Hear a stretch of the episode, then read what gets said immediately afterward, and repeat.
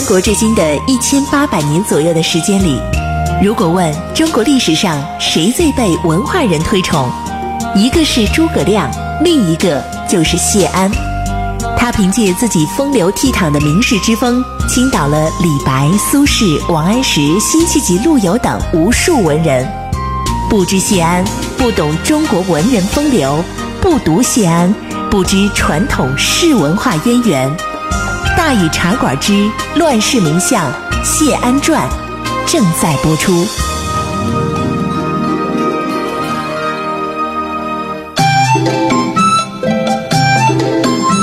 安时风流无奈何，欲将赤骥换青鹅。不辞便送东山去，临老何人与唱歌？今天呢，咱们继续给大伙儿讲乱世名相谢安传。昨天咱们说到哪儿啊？咱们说到呢，这个前秦呢，东晋呢，都做好了准备了，淝水之战呢，这就准备开打了。但是呢，咱们呀，给他下了个定义，说前秦呢是不可能打赢这一场淝水之战的。昨天咱们也分析了一些跟啊奇怪的事情啊，六十万人都去了哪儿？等等等等吧。反正呢，我们大体呢能得出一个结论啊，就是淝水之战呢，前秦败呢败的是非常有道理的啊。这里呢，我们就要说一说了啊，这个战争过程当中，大家伙都知道啊，淝水之战秦军前线的二十五万人那是溃败。虽然说这次溃败并不是自溃的啊，不是说自己没等打呢就先退了，但是前秦的军队啊，的确是没有硬碰硬的跟人进行交锋。有一件事是很值得注意的，这就是在古代战争当中啊，这个溃败呀还是比较常见的啊。呃，比如说咱们就说这个时代，比如说咱们前面提到的那个谢万啊，为将不得人心，也没军事人才能，是吧？结果呢，还没跟敌人打呢，一个退兵令下。士兵们居然呢是四散奔逃，一万五千人没碰着敌人，弄了个全军覆没。其实是全军都死了吗？也不是，就是逃散没有了啊，不知道跑哪去了。兴许落草为寇了，兴许呢都就回家抱孩子去了，对不对？这都是亏了谢安呢，事前替他一一拜访了手下将领，哎，缓和了一下这些关系。不然呢，那些将领可能呢，呃，一起哄就把这谢万就给杀了。你再比如说前燕灭这个前秦灭前燕那一战。啊，王蒙以六万人大败慕容平四十万大军，实际上呢是先后歼灭十五万，剩下的二十五万呢也是溃败，啊，还有淮南之战的时候，前秦进到三阿，这个谢安呢派毛安之哎领四万人驻扎唐邑，结果前秦两万骑兵进攻，毛安之呢也是溃败的，所以很多以少胜多的战役当中啊，敌军溃败呢是经常发生的，可是并不仅仅只有这一次，那么。何以会溃败？何以还没进行正面交锋，士兵们就开逃了呢？这里边最重要的一个因素啊，就是士气。要朋友说了，这有什么关系？跟武器精不精良有关系？那是一方面啊，士气啊，这是非常重要的一方面啊。呃，打个比方啊，有一个流传很广的一款游戏，叫做《三国群英传》。哎，那里边呢，如果说你带的士兵啊，这个士气呢不合格的话，那么好。你一边打，你这兵一边跑，士气越低，跑得越快。哎，真正呢，其实就是这个意思。淝水前线最后溃败，士气虽然不是决定性的因素，但肯定也是不及格的。也就是说，士兵们呐本身不愿意打仗，当然我们说的是前秦前秦的士兵啊，所以遇到打击呢就挺不住了。为什么会这样呢？首先，芙蓉啊说的那几条很重要：一个频繁征战，老打仗疲了。士兵疲乏，对不对？另外一个呢，淮南之战的惨败，那还留着阴影呢，这心里边那坎儿过不去啊。秦军害怕背负兵。啊，不过除了这些，还有一件事也是很值得注意的。按理说呀，这么大规模的国对国的作战啊，你看这个前秦这边啊，跟大胖子似的，是不是啊？我这六十万人，再加上二十五万，我八十多万，将近九十万人，我往前冲。那你这么大规模的作战，你对士兵们进行宣传，或者说咱们说啊叫煽动，那肯定是少不了。你得让士兵们都一条心才行啊！这么多人，你怎么让他一条心呢？对不对？你你得进让他一条心，得进行宣传煽动。你更何况呢？这次战争还是师出无名，你本身你就是以无名法有名。如果你是正义的，那士气自然就要高出一筹，士兵们个个的同仇敌忾，对不对？你自然就高一筹了。可如果你是不正义的呢？那怎么办呢？那你就得大肆渲染呐，外加上迷惑呀，各种巧舌如簧、巧言令色啊，至少得把它弄成个假设是正义的呀，对不对？你就算骗不了别人，你得先把自己个儿骗了呀。这一点我们就得说一说了，谁呢？二战的时候，日本和德国这两个国家啊，尤其现在德国现在还好多了，现在日本依然是用这种办法。那宣传工作做的，有朋友经常说这个洗脑那个洗脑，你看日本洗不洗脑啊？弄得整个日本人和德国人恨不得人人都认为啊，我们这哪是去侵略呀？我们打别的国家这不是侵略，我们是替天行道啊！我们要不进行这个圣战，那才叫不正义呢，是不是？经过这一番精神鸦片的灌输，就算你士气值本来不怎么地，我也照样能把你鼓动上来。但是回头再瞧瞧我们前秦。啊，这宣传煽动工作呢，基本上就没做，至少史料里我们找不着一点蛛丝马迹。你好歹你说是不是？作战之前你得敲敲盾牌吧，吼两嗓子吧，大伙儿得壮壮胆儿吧，也没有，对不对？难道这苻坚就真想不到这些吗？其实也不是，关键问题是什么呀？关键问题是苻坚呐，他这个宣传工作根本没法做，怎么没法做？你瞅瞅他那国家里军队里都是什么人？大部分都是汉人呢。你不能说苻坚当着六十多万汉人，我告诉你们，我要带领你们去进行圣战，我要消灭你们的国家，你们要打起精神来啊！他要这么一说，本来这些汉人可能还帮他运运粮呢。哦，一听说怎么着，我们去灭自己国家，那我才不干呢。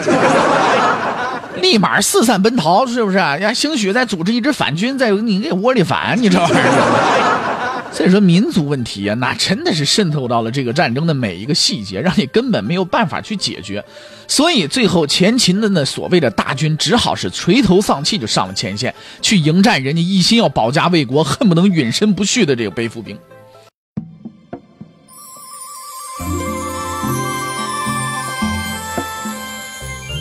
广告时间到，列位，如果您想和茶馆掌柜大宇有更多的交流，劳您大驾，请移步微信订阅号，搜索“大宇茶馆”四个字然后点关注。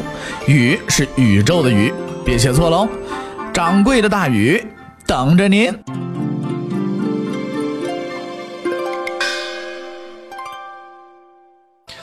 说到这儿，我们就能更加坚定地得出这个结论了，那就是公元三百八十三年秦晋战争淝水之战，这是一场前秦不可能取胜的战争。其实这个问题是什么？就是苻坚的二十多万氐族精锐以骑兵为主，能不能攻下健康？答案是否定的，根本不可能吧？对不对？我们来看看大伙儿常提到的几个偶然因素造成这结果啊。有一说法说了，说这个淝水秦军溃败是自己个儿跑的，这是一个偶然的胜利。其实这场战争呢，并非是自溃啊，这个我们后边还会详细的说。那么就假设秦军士气高涨，一个也没跑。其实这个说法也有些不合理，因为溃败在古代战争当中是很常见的。在同样王猛六万对慕容平四十万的时候呢，一半也是溃败。你何况任何溃败都是统帅自己的原因，可不是什么侥幸。总不能说谢万丢弄丢了一万五千人，不是谢万的错吧？对不对？再一个说法啊。朱旭临阵向谢石呢透露了秦军内情，没这个偶然，晋军也取胜不了。那么咱们就假设朱旭没向他提供这情报，那么晋军完全不知道秦军的部署。如果这样，就没有常说的偶然了。那么咱们再来看这场战争，前秦能不能打赢？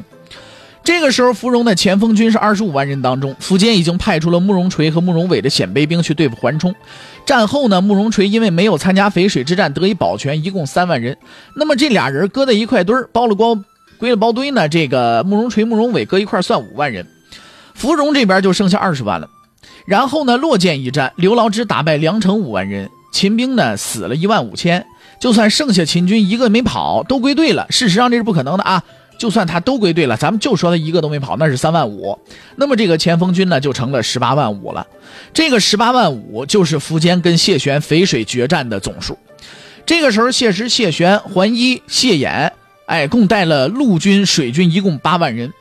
桓伊的军队应该是他豫州的部下，主力呢还是谢玄的北府兵。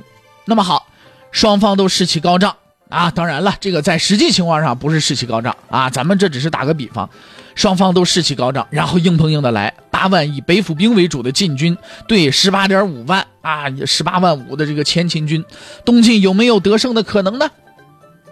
淮南之战时，彭超拒难十四万大军一路进逼，士气高涨吧？在三阿，谢玄是以三万北府兵将彭超拒难杀退的，然后节节胜利，直到全歼秦军。如果按这个比例算的话，北府兵能不能取胜？为什么不能取胜呢？如果这样说，可能大伙儿觉得不合理。那咱们再退一步说，北府兵啊，一共八万来人，打不过这十八万五的秦军。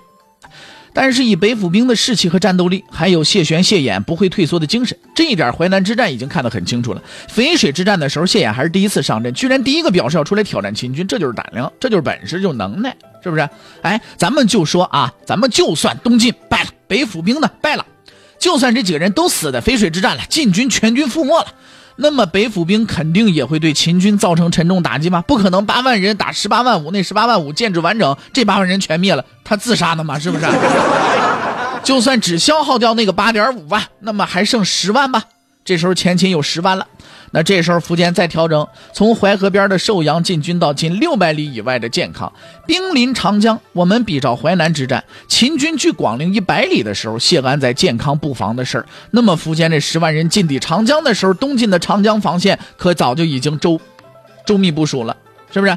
淮南之战时，谢安曾经派毛武生以五万人镇姑蜀，毛安之以四万人屯唐邑，谢氏带水军守长江。